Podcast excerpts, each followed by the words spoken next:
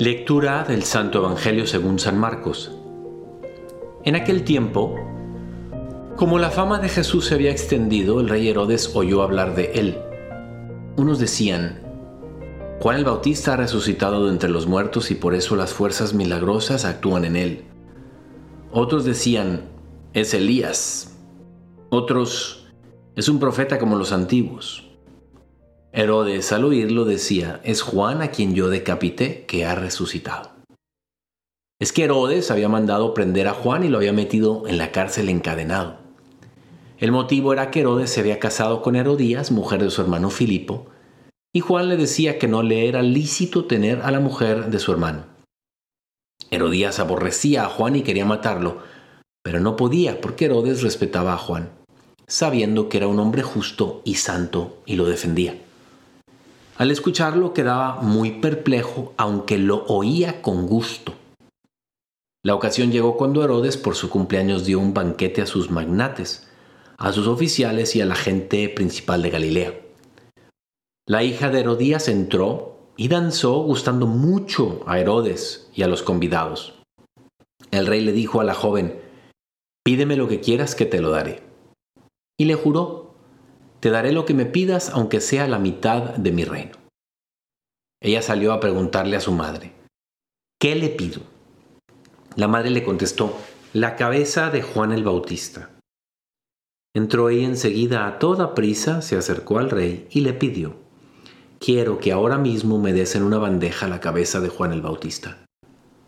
El rey se puso muy triste, pero por el juramento y los convidados no quiso desairarla. Enseguida le mandó a uno de su guardia que trajese la cabeza de Juan. Fue, lo decapitó en la cárcel, trajo la cabeza en una bandeja y se la entregó a la joven. La joven se la entregó a su madre. Al enterarse sus discípulos, fueron a recoger el cadáver y lo pusieron en un sepulcro.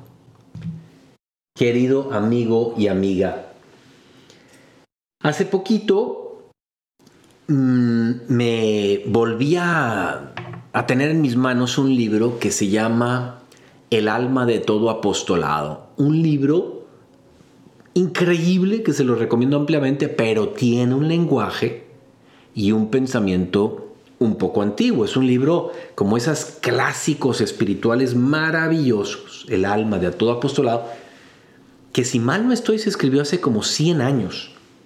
Qué lástima que a veces pensemos que lo que se escribe ahora más reciente es más profundo que lo de antes.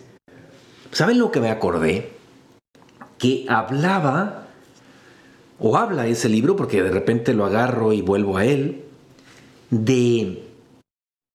E, es muy exigente con el alma, habla de cosas profundas como, pues de la guarda de los sentidos, ¿y qué son esto de los sentidos? Pues del cuidado de lo que vemos, de lo que oímos, de lo que pensamos, porque dice, bueno, el interior de un ser humano, pues es verdaderamente, un, es como una máquina fina.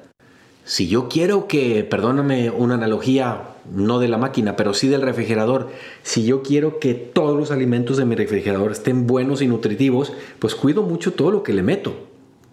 Y no permito que la mente esté deseando todo, que los ojos estén observando todo, que los oídos estén escuchando y chismeando de todo, que la lengua esté hablando de todo tipo de cosas.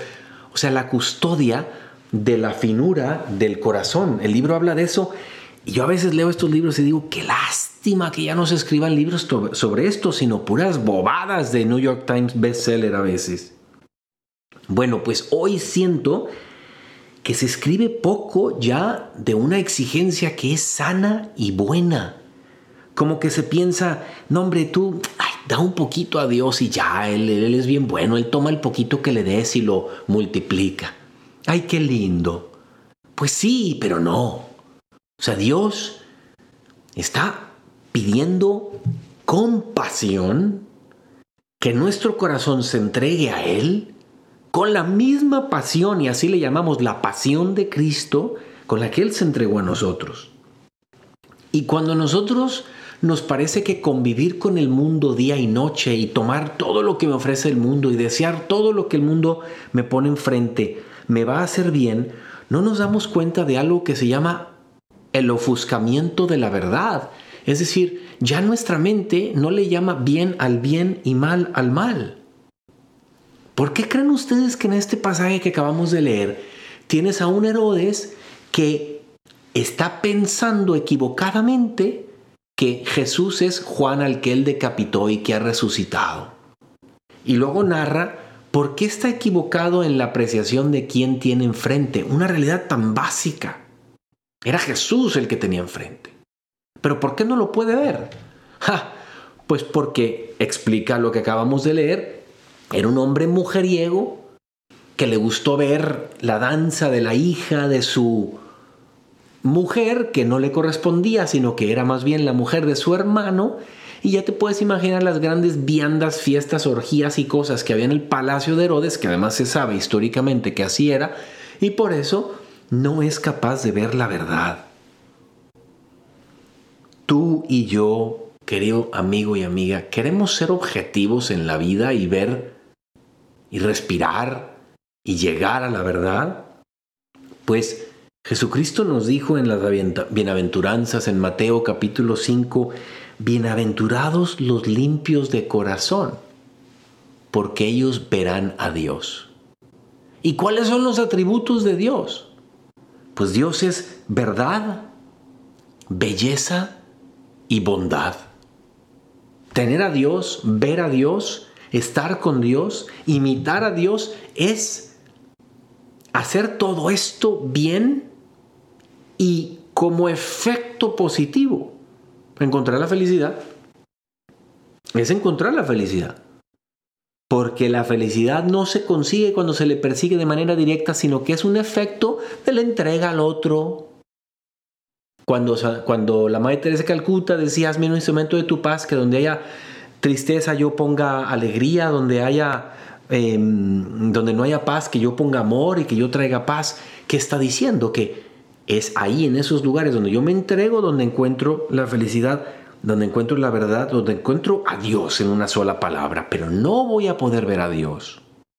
Cuando tengo mi mente ofuscada, porque soy muy poco exigente conmigo mismo y no tengo, pues esas motivaciones de esas lecturas antiguas o de esos padres o, papás, cuando digo padres me refiero a sacerdotes, monjitas consagradas, que, llegan y me dicen, ¿cuánto quieres amar?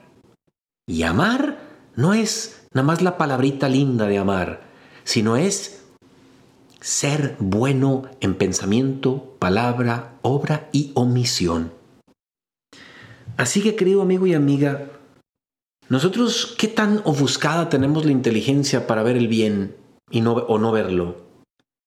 Y mucho de eso va por lo que yo empecé diciendo, que es la custodia de los sentidos. Si yo al mundo le compro todo lo que me vende, en todas las maneras y formas en que me lo vende, tengo que tener la certeza de que me quedan pocos ojos para Dios. Por eso, a hacer ayuno de las cosas del mundo, a realmente, ahora que se acerca la cuaresma, a realmente entender cómo es que yo daño esta máquina fina, esta alma hermosa que Dios me ha dado, que es inmortal y por la cual ha dado toda su vida.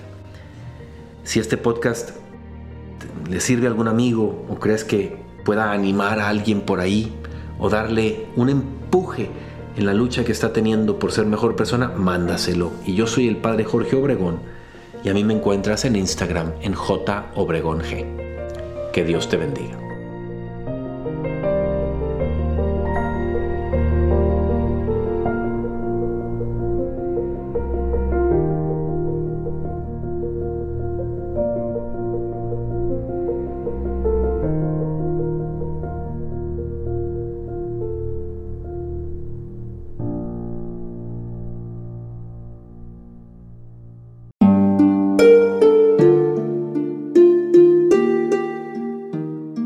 Hola, ¿qué tal? Perdón por la interrupción, pero quiero invitarte a escuchar el nuevo podcast de Juan Diego Network que se llama Oraciones de la Noche. Ahí te voy a acompañar antes de dormir, así que no tienes excusa para no escucharlo. ¿Y qué vamos a hacer? Pues yo te voy a ir guiando para que te relajes, te prepares para dormir y haremos una oración juntos. ¿Qué te parece? ¿Nos vemos pronto entonces? Escúchalo en tu plataforma favorita. Solo sigue el link en los show notes de este episodio.